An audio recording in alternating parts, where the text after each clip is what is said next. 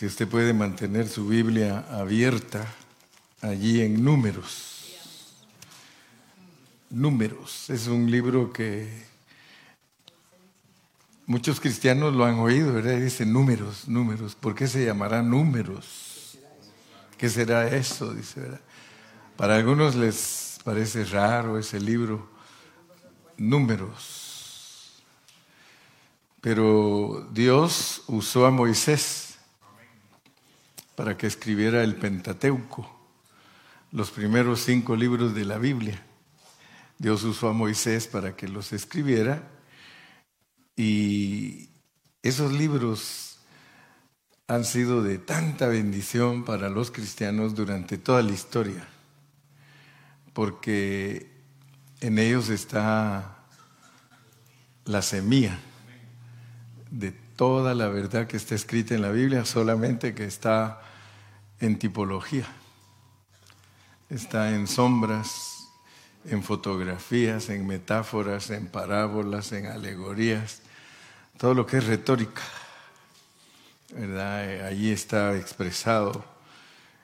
Y si nosotros no le ponemos atención, pues muy difícil que podamos extraer la esencia que está escondida en, en esos libros. Eh, una de las cosas impactantes es de que muchos no lo saben, pero Génesis es una explicación de lo que sucedió en la vida espiritual. O sea que Génesis es una figura para enseñarnos a nosotros todo lo que pasó en la vida espiritual antes que el hombre fuera puesto aquí. Pero como el diablo no le gusta que la gente entienda la verdad, le pone muchas distracciones y muchos velos para que no vean. Y cuando uno estudia la Biblia por muchos años, se va dando cuenta de que la Biblia tiene un arreglo divino. O sea que no es un libro cualquiera es un libro que tiene un arreglo divino para comunicarnos a nosotros todo el propósito eterno de Dios. ¿Verdad? Y por eso es de que cuando uno lee Éxodo, uno se da cuenta que el pueblo de Israel estaba cautivo. Pero si no nos explican de dónde venía ese pueblo, porque a nosotros solo nos explican que ese pueblo cayó cautivo en Egipto y que estaba profetizado que iban a estar ahí 400 años cautivos. Y luego después de que ya entendimos que Dios trató con el pueblo de Israel de una manera muy especial,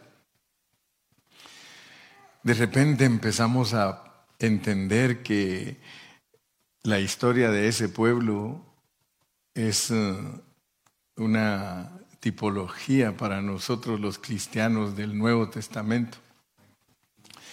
Y nosotros empezamos a predicar de que Dios nos sacó a nosotros de Egipto. Pero si ustedes se dan cuenta, el Evangelio nunca ha tomado en cuenta Génesis. La historia, ahora ustedes dirán, pero ¿y por qué ahora, hermano Carrillo? ¿Por qué? Porque nosotros estamos alcanzando los fines de los siglos. O sea que los cristianos de ahora tienen una bendición superior a los cristianos de hace muchos años. la paradoja es de que los cristianos de hoy creen que los cristianos del libro de los hechos eran mejores, ¿verdad? O sea que la mayoría de cristianos cree que la iglesia del libro de los hechos dice es que deberíamos de ser como la iglesia del libro de los hechos. Pero el problema es de que dice el sabio Salomón que decir eso no tiene sabiduría, dice, porque hoy es mejor que ayer. Solo imagínense ustedes el privilegio que tenemos nosotros de ahora conocer mil, mil años ya casi, no, como 600 años de enseñanza que está mejor que antes. Porque antes de la reforma, una denominación tomó el control de, de la religión, ¿verdad? Todos sabemos que desde más o menos como el siglo VI, la Iglesia Católica tomó el mando y ya no dejó que la gente leyera la Biblia. Prohibido leerla y cerrado el libro y solo el Vaticano podía interpretar la Biblia. Y ellos tuvieron ese control por mil años. Yo no sé cuántos de ustedes saben el daño que eso hizo. Mil años de que la gente no tenía acceso a este libro sagrado. Pero gracias a Dios que Dios levantó hombres, ¿verdad? Valientes que pelearon contra un imperio religioso y dijeron, no, la Biblia hay que aprender a interpretarla. Y empezaron a marcar lo que la iglesia había hecho en una forma tan cruel de ocultar la verdad de Dios debido a la ambición de los hombres de tener dinero. ¿verdad? Porque empezaron a vender las almas y a negociar con las almas y empezaron a vender todo lo que era de la iglesia. Pero les, les vuelvo a refrescar a ustedes que nos, nos han predicado siempre de que Dios nos sacó a nosotros de Egipto.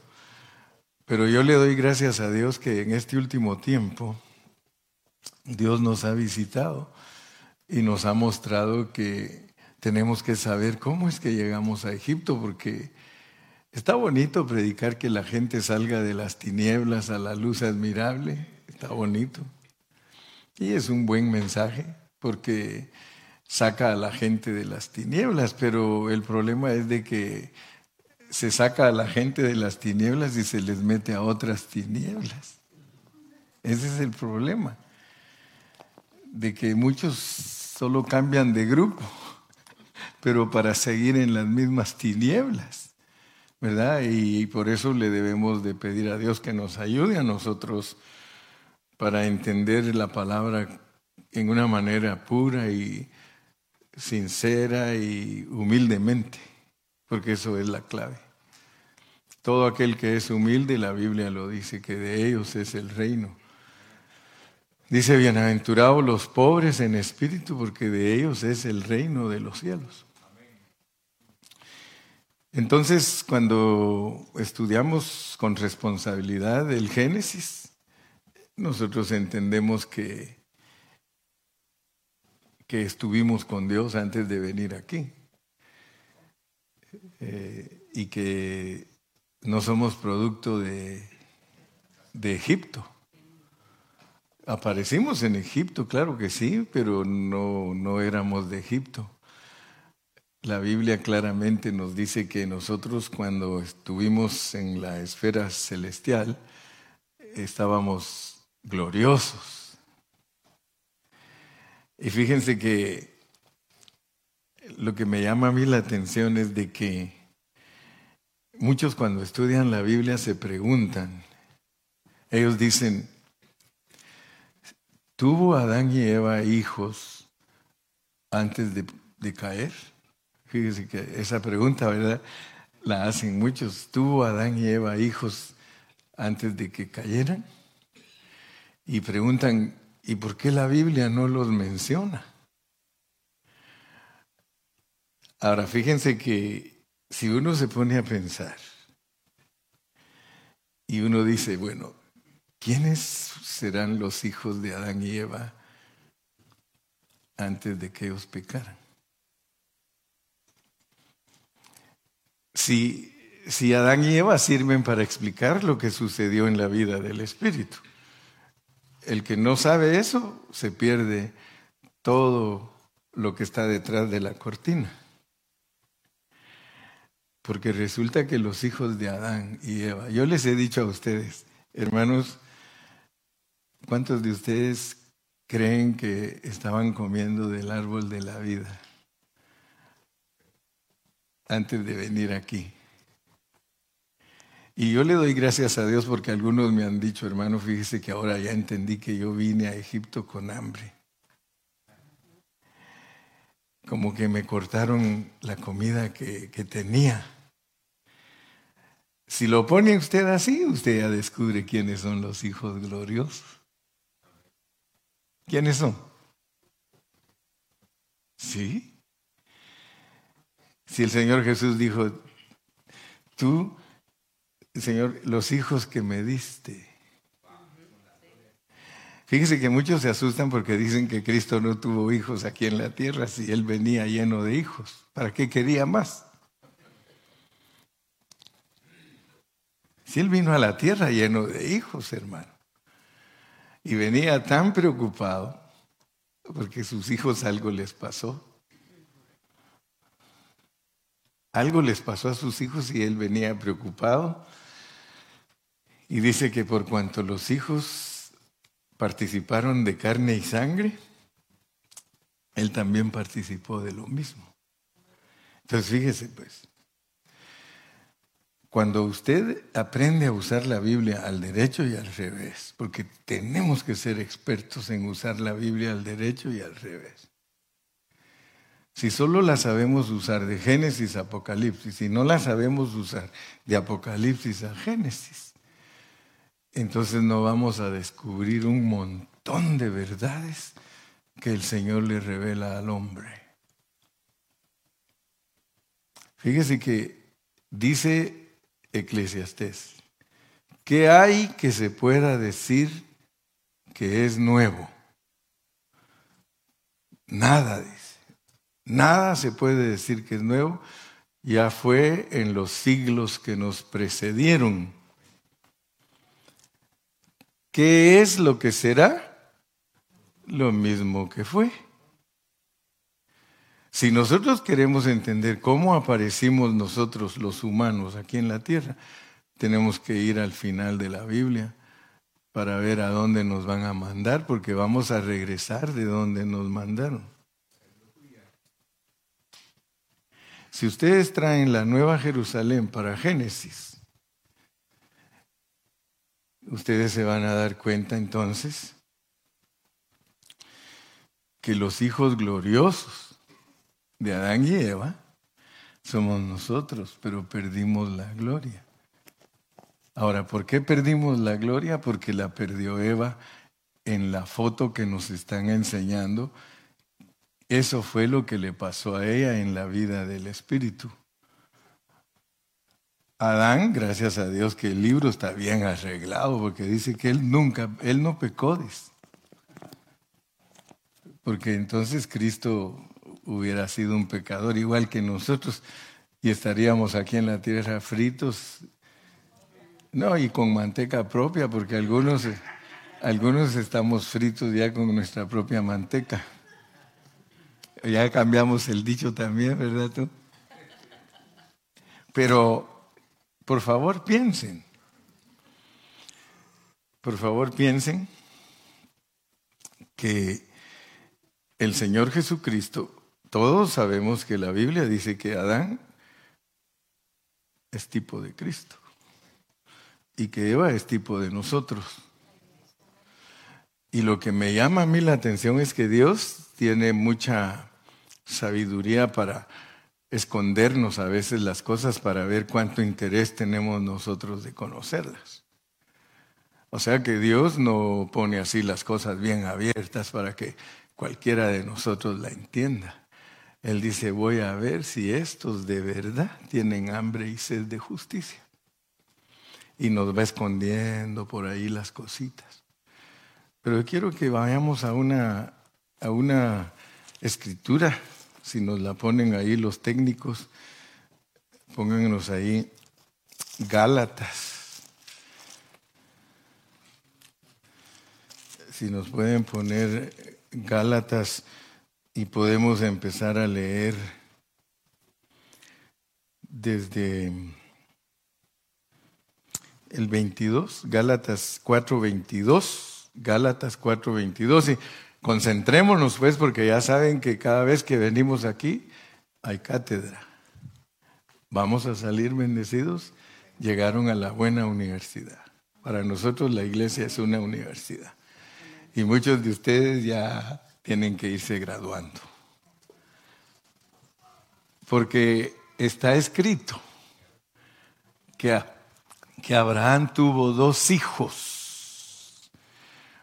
Uno de la esclava, el otro de la libre.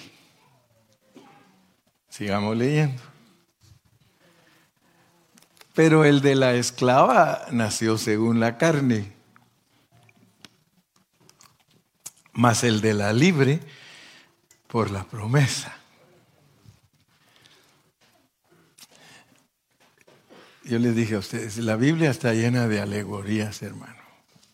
La Biblia está llena de metáforas, está llena de figuras. Si nosotros no estudiamos tipología, es muy difícil que nosotros peguemos en el centro cuando hablamos la palabra, lo cual es una alegoría, una parábola, una fotografía, pues estas mujeres son los dos pactos. El uno proviene del monte Sinaí, el cual da hijos para esclavitud. Solo imagínense ustedes qué tremendo es eso. Porque ahí está hablando de los judíos. O sea que Dios en su soberanía, desde allá de la vida del Espíritu, Él puso gente en Cristo y gente en Moisés. Pero todos hijos de Abraham. Porque ahí está la promesa y ahí está la fe. Entonces, lo cual es una alegoría, pues estas mujeres son los dos pactos. El uno proviene del monte Sinaí, el cual da hijos para esclavitud. Este es Agar.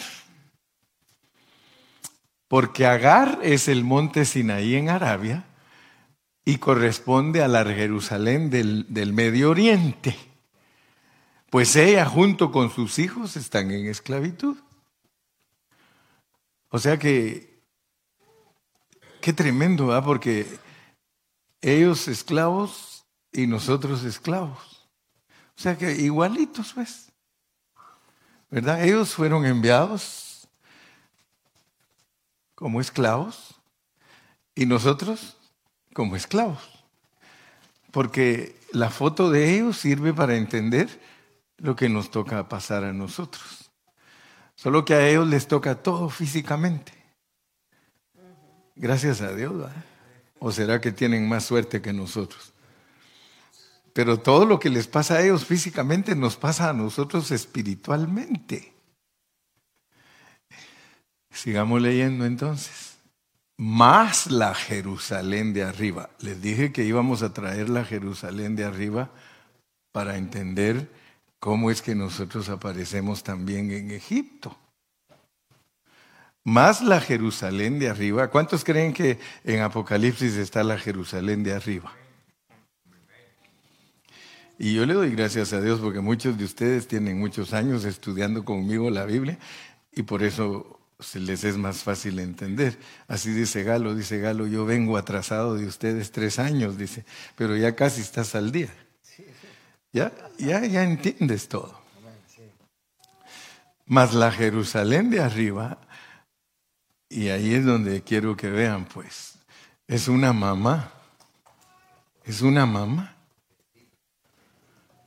O sea que es una mamá. La Jerusalén de arriba es la mamá de todos nosotros.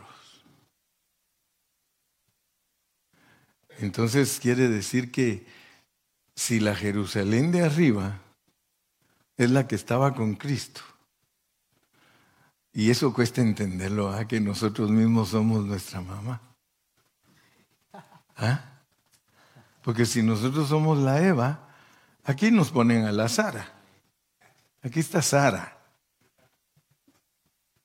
O sea que usan a Sara para decirnos que es la mamá de arriba. Y usan a Eva para decirnos que es la mamá de abajo, pero apachando el ojo, porque dice, ella es la mera mamá de allá arriba. Porque ella trae a todos con su hombre, trae a todos. Ahí su hombre en los lomos trae a todos, todos.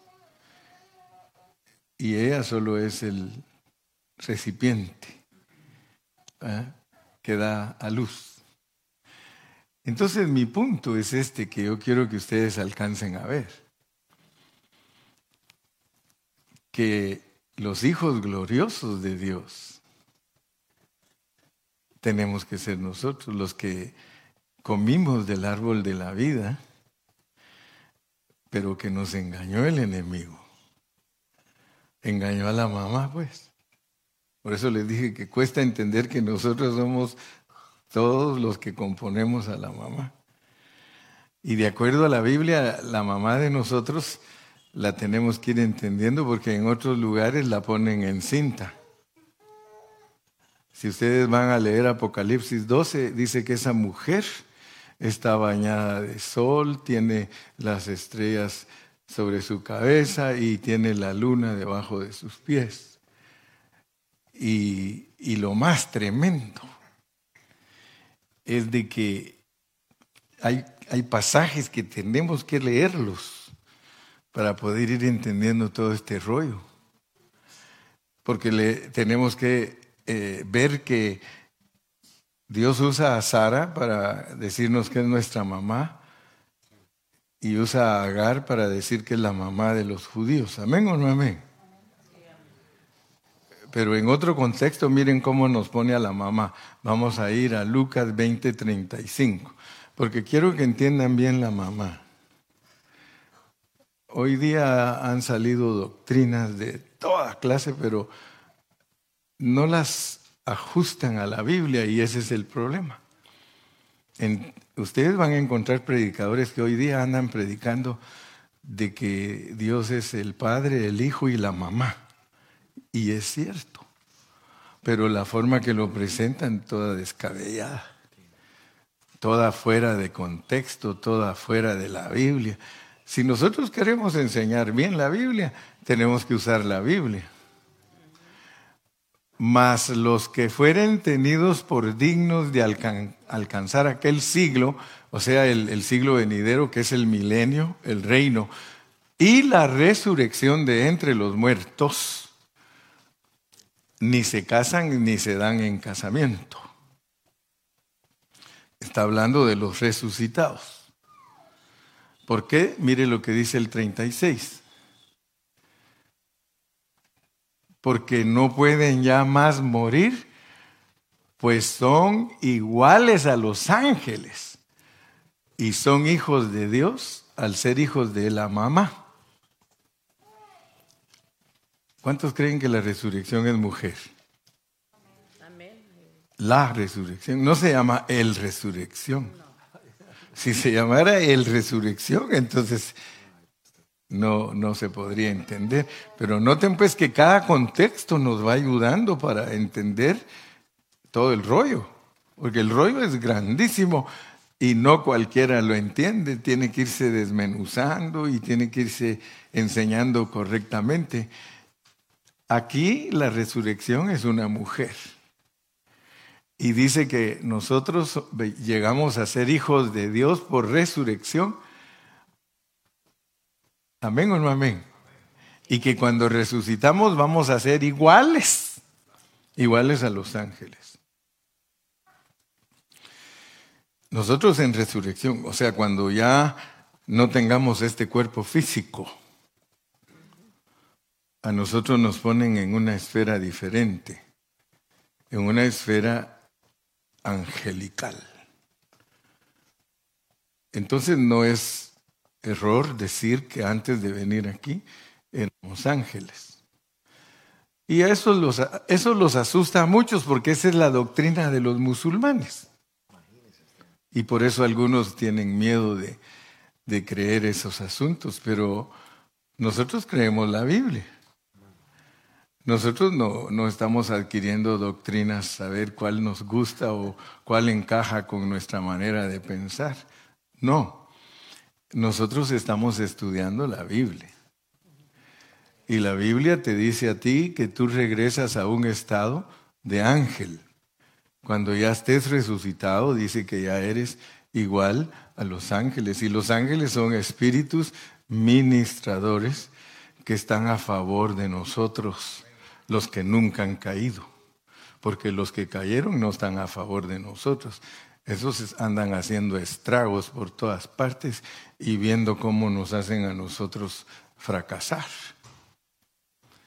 Denle un aplauso a Cristo, hermanos, porque ustedes, ustedes están muy calladitos. Están muy calladitos y así calladitos se espantan. ¿Y a quién van a espantar? A mí, porque yo soy el que estoy hablándoles. Muy bien. Entonces, cuando nosotros llegamos a esta tierra, porque nosotros venimos de un lugar. Y yo quiero que cada vez que lean su Biblia asocien y vayan viendo cómo funciona la Biblia, porque la Biblia es un libro arreglado divinamente para nuestra instrucción. Toda la Biblia es la palabra de Dios y ella es para nuestra instrucción. Entonces, cuando ustedes se dan cuenta de que los hijos gloriosos del Señor que comimos del árbol y nos engañó el enemigo, por eso nos tuvieron que mandar acá, ya lo mencioné en otros mensajes, tuvimos que estar de acuerdo en venir aquí porque Dios no salva a nadie a la fuerza. Tuvimos que hacer un deal con el Señor y el requisito es sufrir. El requisito es venir a sufrir para poder ser rescatados. Por eso Él tuvo que venirse con nosotros para ponernos la muestra. Pero noten ustedes que de acuerdo a nuestro pensamiento, nosotros venimos primero que Él. Pero la realidad no es esa. Él vino primero que nosotros. Cuando Adán y Eva, que son la fotografía para explicar lo que pasó en la vida del Espíritu, cayeron, porque tenían que caer para explicar bien cómo es la caída espiritual. Cuando ellos cayeron, ya el Cordero estaba aquí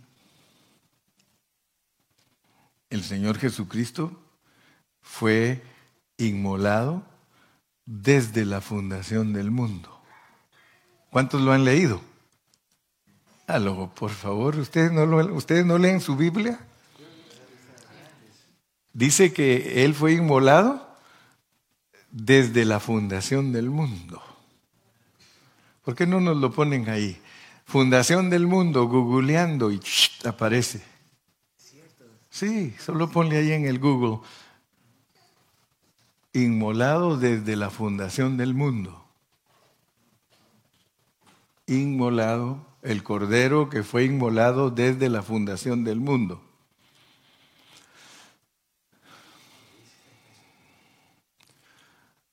Vamos a orar que aparezca. Y ahorita lo, ya lo googlearon. Ahí está. No, ese, está relacionado, pero desde la fundación del mundo es la clave. El cordero que fue inmolado desde la fundación del mundo. Si googlean esa desde la fundación del mundo, nos aparece el versículo desde la fundación del mundo. Ahí está.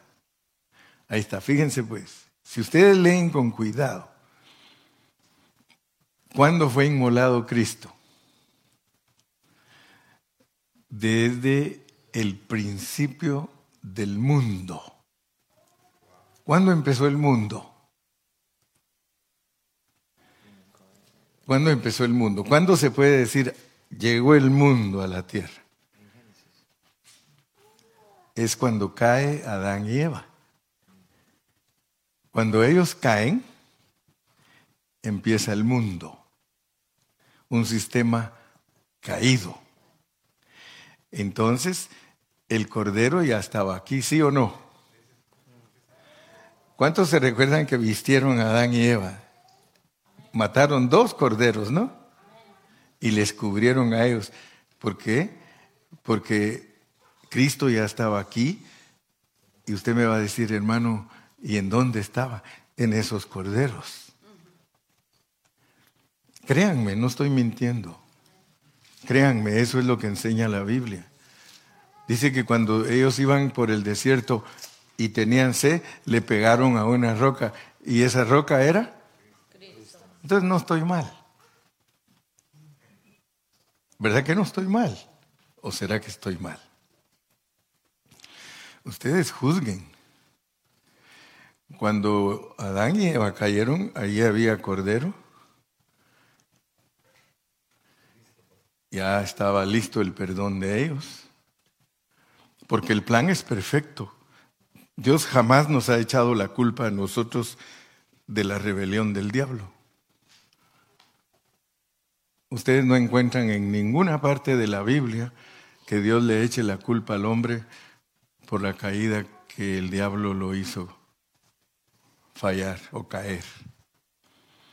Para Dios, el culpable de nosotros es el diablo. Para Dios. Yo a veces me pregunto, como esto es eterno, imagínense ustedes que si nosotros tuviéramos acceso a la vida eterna y nos pudiéramos meter como espíritus a la vida eterna, salirnos del tiempo y nos fuéramos a preguntar allá en los anales celestiales y al diablo, ¿quién le enseñó a pecar? Les aseguro que nos presentan otra Biblia y Dios es capaz de demostrarnos que el pecado no se originó con Satanás. Esto es una cadena, hermano, pero es eterna. Es eterna. Y cada ciclo de siete mil años Dios le pone un diablo. Pero, ¿cuántos diablos habrán, hermano? Usted no me pregunte a mí porque la Biblia no me ha abierto eso. Yo lo único que les he preguntado, hermanos, si todos tienen esposa, ¿será que hay diabla?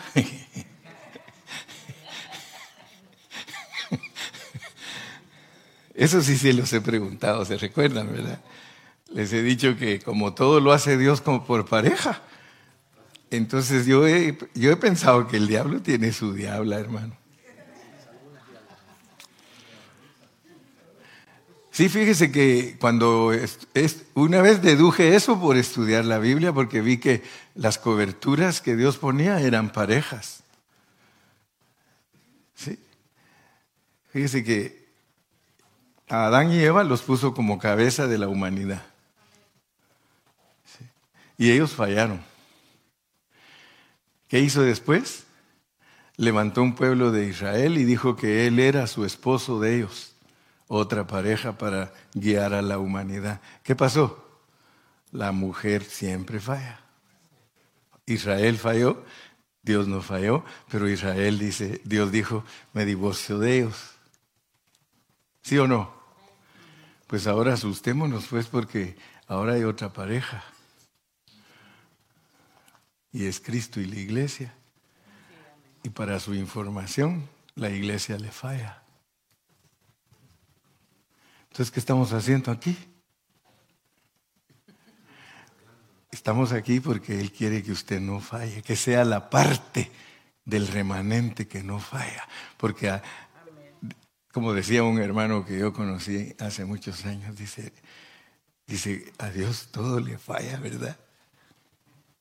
¿Ustedes se han dado cuenta de eso? Que a Dios todo le falla.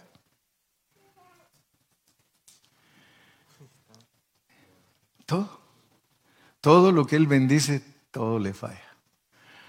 Pero siempre tiene un remanente. siempre hay un grupito que Él le habla.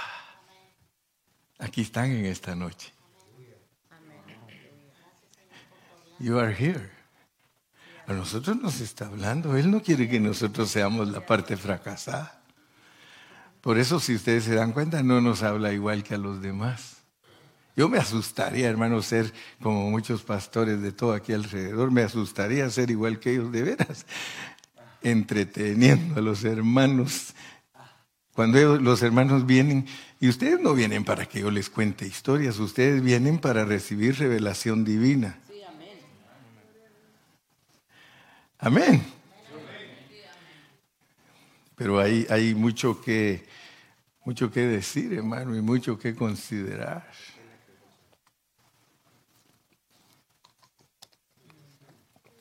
Porque Dios, entonces, a nosotros nos ve como su esposa. Y tengamos cuidado porque la esposa falla. Esposa falla, hermano. No vayamos a creernos muy espirituales y que somos personas que nos creemos como la mamá de Tarzán, dijo aquel o el papá de los pollitos. Nosotros tenemos que estar bien conscientes de lo que somos. Somos muy peligrosos. Aunque no me digan amén. Somos muy peligrosos, muy traicioneros, muy chismosos, mentirosos.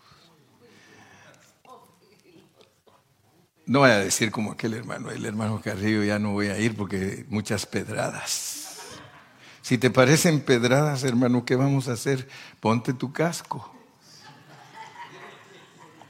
Ponte tu casco y tu escudo para detener las pedradas, pero jamás vamos a ocultar la verdad, jamás. No podemos ocultar la verdad porque eso nos va a hacer daño. Cuando Dios le dijo a Moisés, Moisés, que eh, mete tu mano aquí, y le dijo en tu seno, y él lo metió, metió la mano y le dijo, muéstrame ver, a ver qué pasó, y la sacó y estaba leprosa. Moisés, eso eres tú, ¿ok? No se te vaya a olvidar. Pero lo bonito que tenía Moisés, hermano, era que aprendió a vivir con Dios. Moisés le decía, Señor, yo sé que soy leproso, pero puedo vivir a tu lado porque tú eres vida. ¿No ve que un día le dice, Moisés, estoy cansado de ese pueblo, hazlos caminar? ¿Y, y qué le dijo, hermano?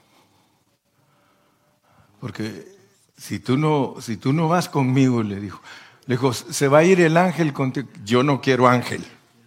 Imagínese, hermano, rechazó a los ángeles porque le dijo Dios, el ángel va a ir. No, Señor. Si tú no vas conmigo, yo no me muevo. Ya sé que soy leproso, ya sé que yo soy un hombre que te falla, pero si tú no vas conmigo, deja de estarme enviando. Wow. Y dice que era humilde.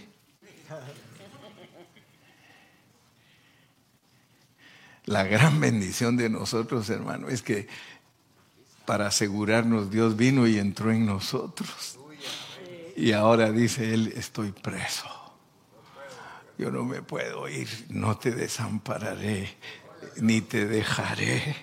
Y allá anda el malcreadote, el berrichudo, el quejista, el querelloso. Allá anda y el Señor dice, Aquí ando contigo, mi querelloso.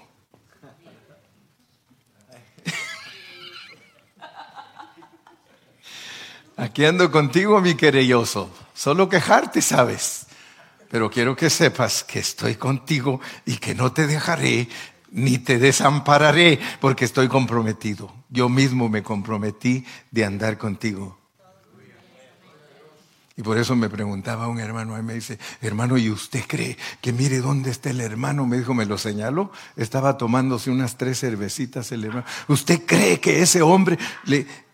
Mire, mira, le digo, estoy segurísimo que Dios le está diciendo, apúrate pues y tómatelas y nos vamos. Así habla Dios, hermano. ¿A dónde andas? Apúrate. Y vámonos. Hermano, ya iba a jugar. No te dejaré ni te desamaré. ¿Dejó a Noé? Noé pasó por el diluvio, hermano, y las pruebas y las luchas. Y en cuanto ya se secó todo, dijo, hay que celebrarlo. Y agarró la botellita y ¡ajúa! Dios no lo deja. Dios no lo dejó. Dios está comprometido con todos los cristianos del Nuevo Testamento. Él es la unción en usted. Él es su guía. Él es su consuelo. Él es todo para usted. Entonces, note pues, mi hermano, que si nosotros no entendemos cómo fue que entramos a Egipto, entonces no vamos a apreciar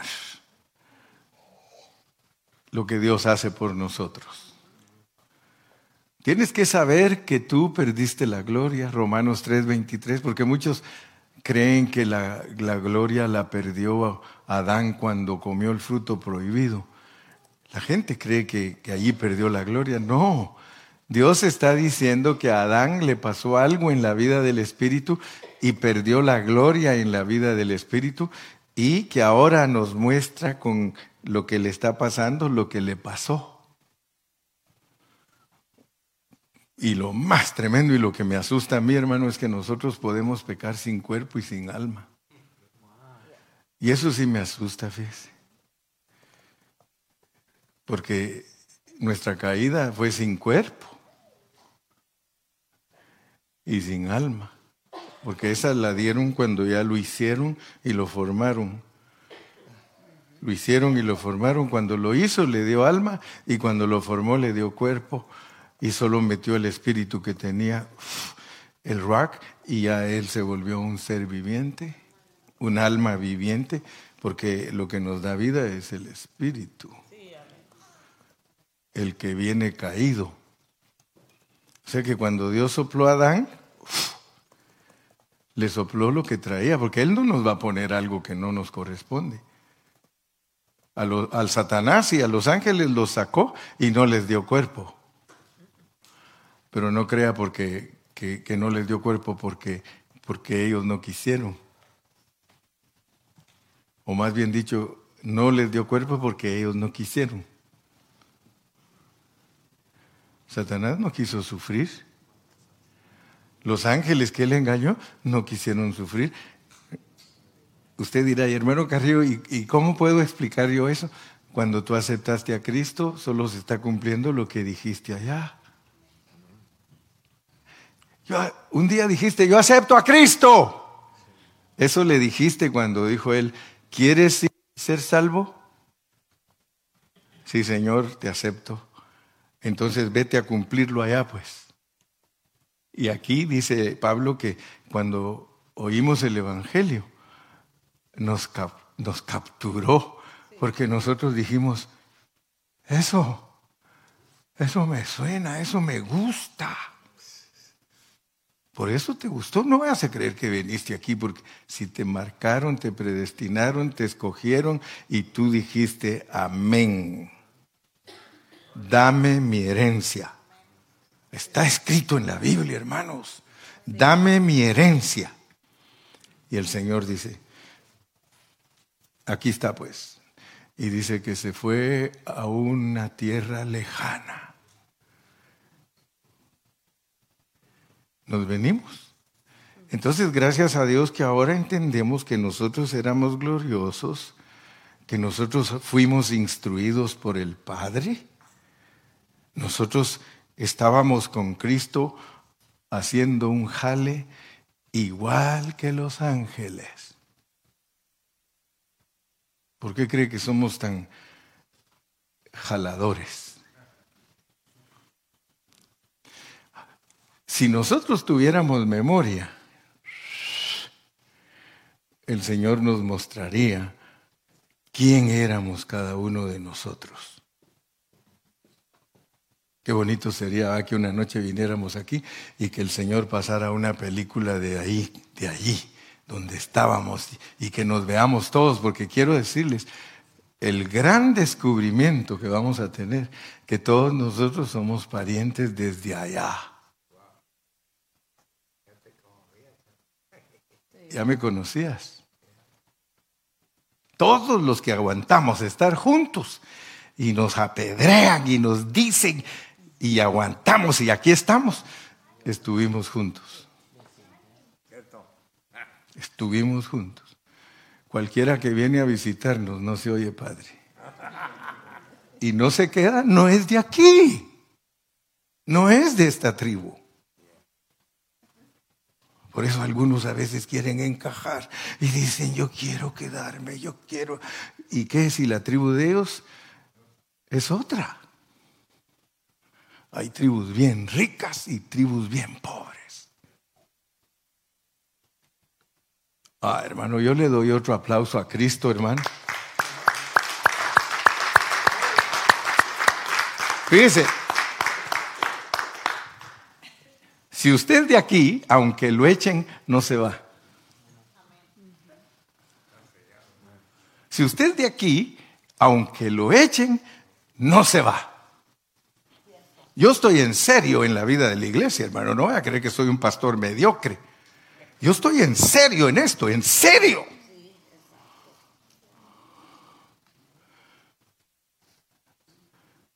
A veces algunos han estado aquí con nosotros. Mire, de la única manera que te puedes de aquí es que te mueras, hermano. O que Dios te envíe a otro lado.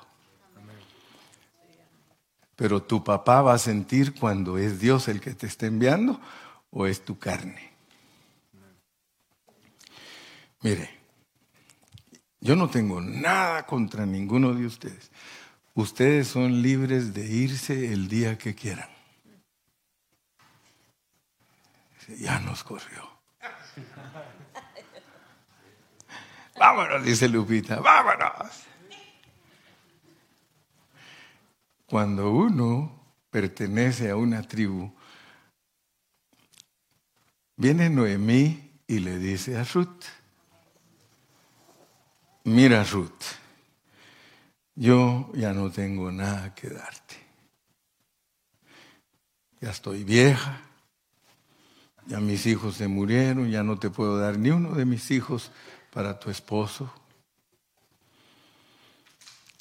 Yo misma Estoy amargada. Me amo Mimi.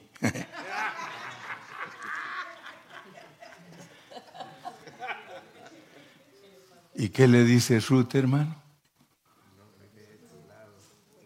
No me pidas que te deje. Pero Ruth, si no tengo nada, estoy como homeless, no tengo nada que ofrecerte yo quiero que tú sepas, Noemí, que yo estoy enamorada de tu Dios. Por medio de ti he conocido tu Dios, porque ella era moabita, estaba excluida. No me pidas que te deje, porque no te dejaré. Tu Dios será mi Dios, tu pueblo será mi pueblo, y donde tú mueras, allí moriré. Hermano, cuando uno está convencido, hermano, cuando uno realmente está convencido de esto, uno deja de jugar. Uno deja de jugar. Ya no toma esto como juego, sino que lo toma uno con una seriedad, hermanos. En una seriedad tremenda.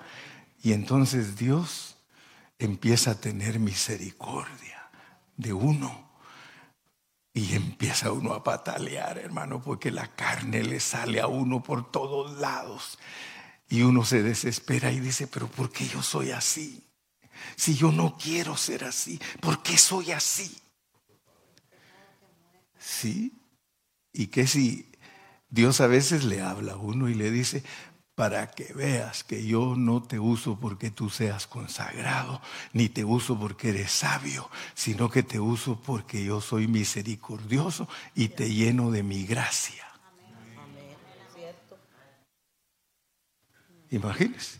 Porque ninguno de nosotros es digno, hermano. Ninguno. Pero bendito sea Dios que Él nos hace dignos. Él nos hace dignos.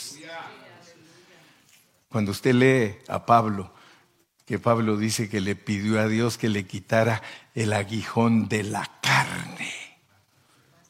El aguijón de la carne. Fíjese que muchos dicen que era una enfermedad física. Yo he llegado a una conclusión, hermano, que es algo que le estorba a uno para consagrarse totalmente. Y es hasta que Él quiere que le quita a uno las vestiduras viles. ¿Sabe por qué, hermano? Porque el día que nosotros alcancemos la perfección en esta tierra, nos volveremos muy peligrosos. Ya somos, pero el día que nosotros nos creamos ya angelitos aquí, por eso no nos quita la carne hasta que resucitemos.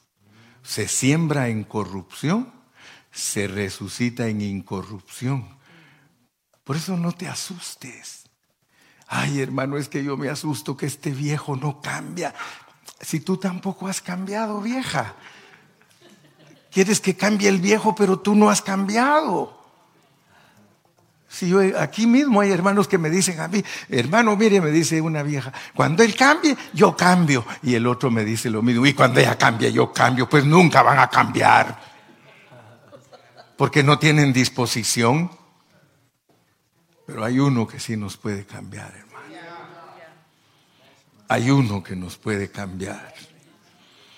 Y si nosotros nos dejamos dirigir por la nube y por el fuego. Porque este campamento, que yo no sé, quiero predicar del campamento y me pasa la del profeta que quiero decir algo y sale otra cosa. Imagínate. Yo que quiero decir números y el Señor dice nada de números, solo te lo pongo de inspiración. Porque este mi pueblo necesita una palabra que venga de mi corazón. Pero solo fíjate pues, ese pueblo de Israel que acampaba, acampaba alrededor de una tiendita que se llamaba el tabernáculo. Todos ellos acampaban en doce tribus. Hazle un círculo grande a las doce tribus. Luego tienes que poner a los sacerdotes y levitas. Toda esa tribu de sacerdotes y levitas, otro círculo. Y luego dice, y allí en medio levanta la tienda. Una casita que cuando alguien la miraba de afuera, con pieles de tejones, animal inmundo. Mire lo que va a cubrir al arca que está adentro, que es Cristo. Allí, y todos ustedes, todos ustedes que están en la primera línea, les dijo, son soldados. Ustedes van a estar guachando, saquen sus largavistas. Ni había, ustedes ahí guachando en la línea de afuera, cualquier enemigo que quiera venir a hacerle daño al arca, porque todos sabían que el arca era santa y el arca algo tenía, porque eso era lo que les daba miedo a los pueblos. Los pueblos que los rodeaban a ellos les tenían miedo porque decían, es que ahí cargan un mueblecito que cuando alguien lo toca lo matan. Entonces para ellos era una caja mágica. Imagínenselos. Todos asustados. Ahí vienen los israelitas. Ahí vienen. Agárrense fuerte porque va a temblar y se caen los muros. Agárrense fuerte porque ellos vienen cantando y uno se mata entre uno y otro. Les tenían miedo, hermano. Entonces, ese cuadro se tiene que repetir en nosotros. Porque es una fotografía. Así como yo le digo que Adán y Eva es una fotografía y le hablo de misterios, ahora agarro la fotografía del pueblo rodeando soldados y sacerdotes rodeando una casita. Aquí habemos soldados y sacerdotes cuidando al Cristo que está aquí adentro de nosotros. Y la gente nos va a tener miedo. Hermano, cuando uno es un cristiano genuino, escúcheme bien, nadie lo puede aguantar. La unción. La unción, hermano. Usted va a una parte y quieren hacer de usted chiste o quieren hacer de usted cualquier cosa, van a quedar en vergüenza. Ninguna arma forjada prosperará contra vosotros. Hermano, nosotros tenemos esa gran bendición, pero cumplamos pues el jale a que nos han llamado. El jale es cuidar esa tiendita. Bienaventurado el que cuida su testimonio. Bienaventurado el que cuida lo que Cristo le ha encomendado y por eso es que la gente no, no sabe ni quiénes somos, porque dice que este tesoro está escondido en vasos de barro. Solo imagínense cómo nos mira la gente a nosotros, rústicos, como vasos rústicos. Si supieran lo que llevamos adentro, hermano. Wow, nosotros llevamos el tesoro, dice, y el Señor mismo lo hizo de esa manera. Dijo, puse mi tesoro en vasos de barro para que la excelencia sea mía. Así que nosotros podemos decir que somos victoriosos por el que está dentro de nosotros.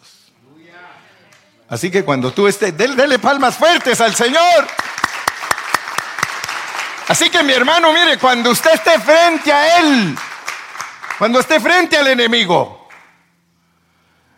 y el enemigo quiera destruirlo a usted, quédese quieto.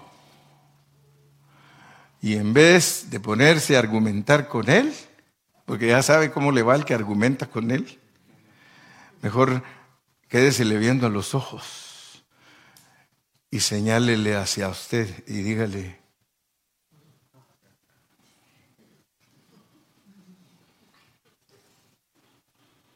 que mire. Y cuando usted le hace así, le está diciendo, mayor es el que está en mí, tú no vales nada. Como, le dice Montalvo, ¿qué traes? ¿Qué traes? Y como a ese lo que le gusta es pelear por los cuerpos. Si no ve que ya Moisés se había muerto y quería el cuerpo de Moisés, hasta muertos todavía nos quiere, hermano. Y ya muertos ni podemos pecar, pero Él quiere hacer experimentos, con, quiere, quiere saber qué había, nos, hace, nos quiere hacer autopsia. ¿Usted cree que el diablo ¿Por qué cree que, cree que quería robarse el, el, cuerpo de Moisés? Porque haber dicho, ¿y este quién es? Quiero saber. Voy a ver si al hacerle la autopsia descubro qué es, quién es. Para mí, hermano, que Moisés era un ángel. Para mí que Moisés era un ángel que dirigió al pueblo del Señor. Y por eso a nosotros los pastores nos dicen ángeles. ¿Sí? Porque Dios nos pone a dirigir. Y tenemos que echarle ganas, mi hijo. No. El que se mete con los cristianos sale perdiendo, hermano. Y aún cuando son carnalotes y todo, Dios los defiende.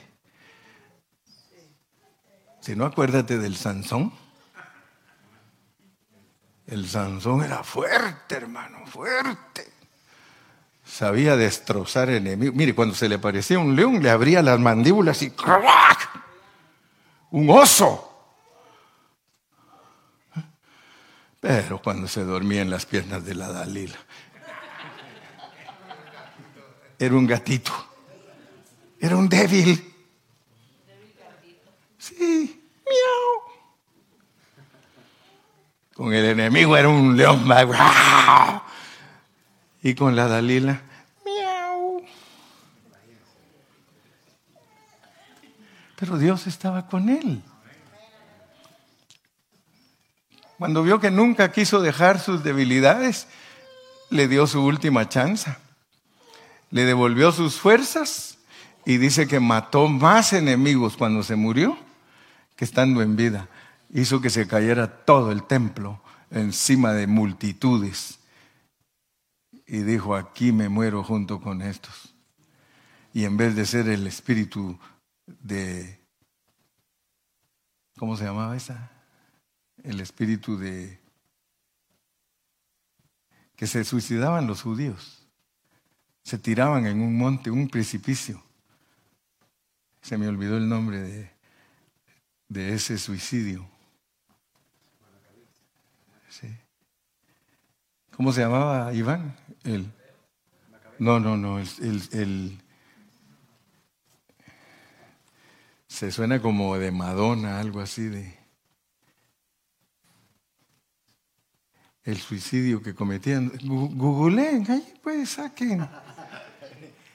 En, el monte que se mataron los judíos, ¿cómo se llamaba ese monte? Donde se suicidaban los judíos.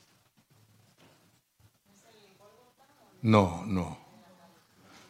El nombre me lo sé, pero no se me viene. Cargo miles de conceptos aquí. Masada. Este, ya lo hallaste, ¿va? Por eso cuando les preguntaron a los judíos, porque los judíos, los enemigos ese día los cercaron y los judíos no se dejaban matar por sus enemigos, sino que ellos se suicidaban. Entonces hubo un suicidio en Masada. Todos se tiraron al precipicio antes que los enemigos los mataran.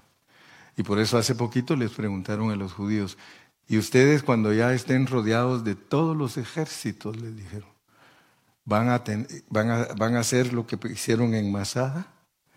Y dijeron, no, ahora ya no tenemos el espíritu de Masada, ahora tenemos el espíritu de Sansón. Si ellos nos echan una bomba nuclear, nosotros les echamos diez y nos morimos toda Europa y toda Asia y todos juntos. Y vamos a matar más cuando nos morimos que estando en vida.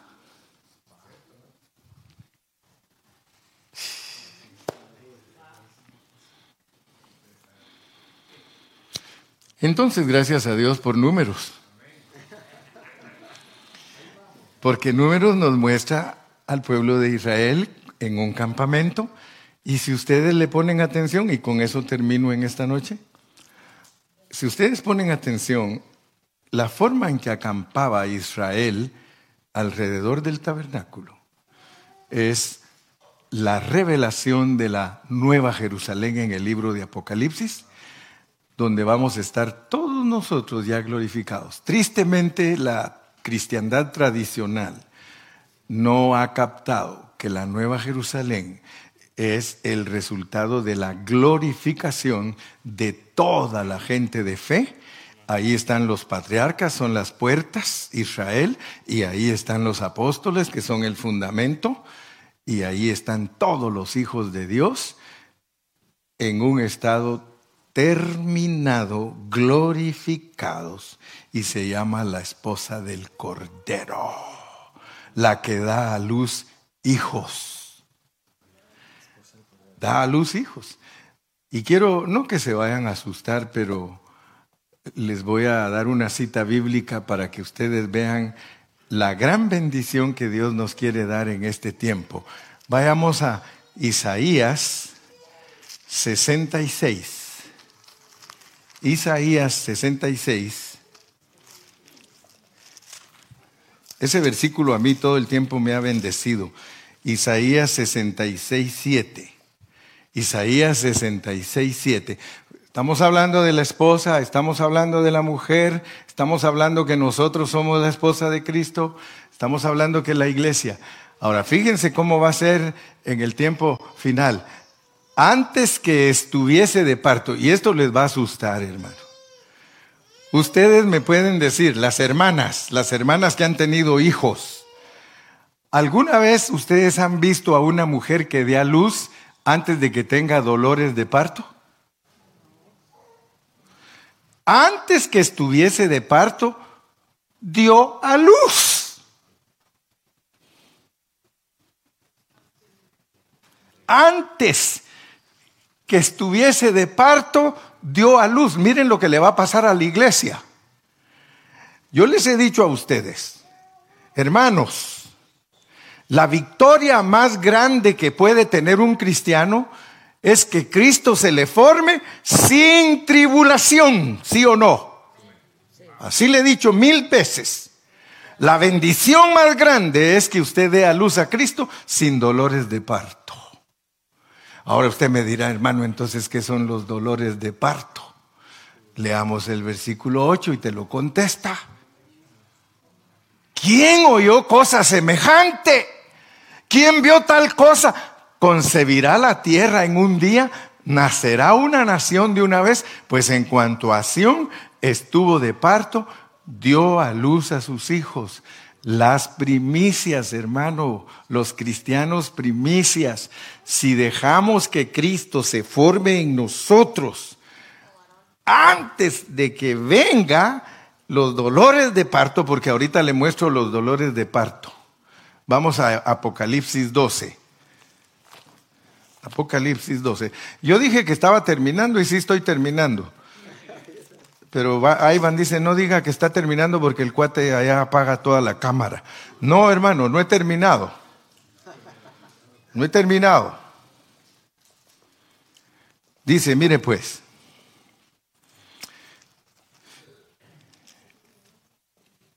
Dice aquí en el capítulo 12 de Apocalipsis y versículo 5, y van a ver cómo sucede en el tiempo del fin, cómo va a ser la iglesia visitada por Dios. Y ella dio a luz un hijo varón que regirá con vara de hierro a todas las naciones, y su hijo fue arrebatado para Dios y para su trono. Seis. Y la mujer huyó al desierto donde tiene lugar preparado por Dios para que allí la sustenten por mil doscientos sesenta días. La gran tribulación. Después hubo una gran batalla, no vamos a hablar de esos detalles, pero lo que quiero es que usted llegue al punto de entender el versículo número 12. Por lo cual, alegraos cielos y los que moráis en ellos. ¡Ay de los moradores de la tierra y del mar! Porque el diablo ha descendido a vosotros con gran ira, sabiendo que tiene poco tiempo. Fíjese pues. Nos muestra que hay cristianos que Dios los da a luz sin sufrimiento. Cuando dice hay, dolores de parto.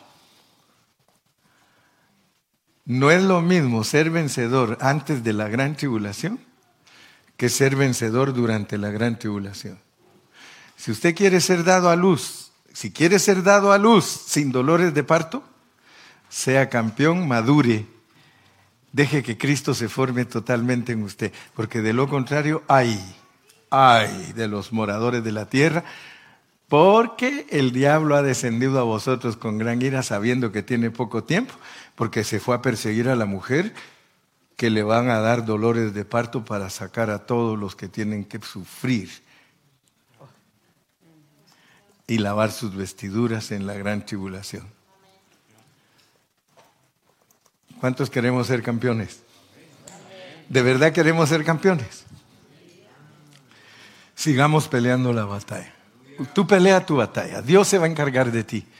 Pelea tu buena batalla. Es buena porque Él la pelea por ti. No la peleas tú. Solamente ámalo con todo tu corazón. Él va a tener misericordia de ti. ¿Cuántos dicen amén? Yo, yo me apunto. Yo me apunto. Ahí estamos apuntados todos, hermano. Que Dios te bendiga en esta noche y si Dios quiere seguimos el domingo. ¿Alguna vez habías visto que una mujer antes de tener dolores da luz? solo con cesárea.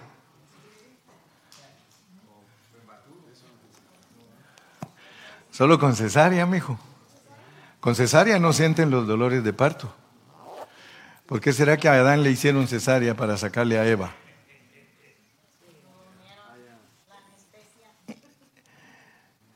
O sea que sí se puede dar a luz sin dolores de parto.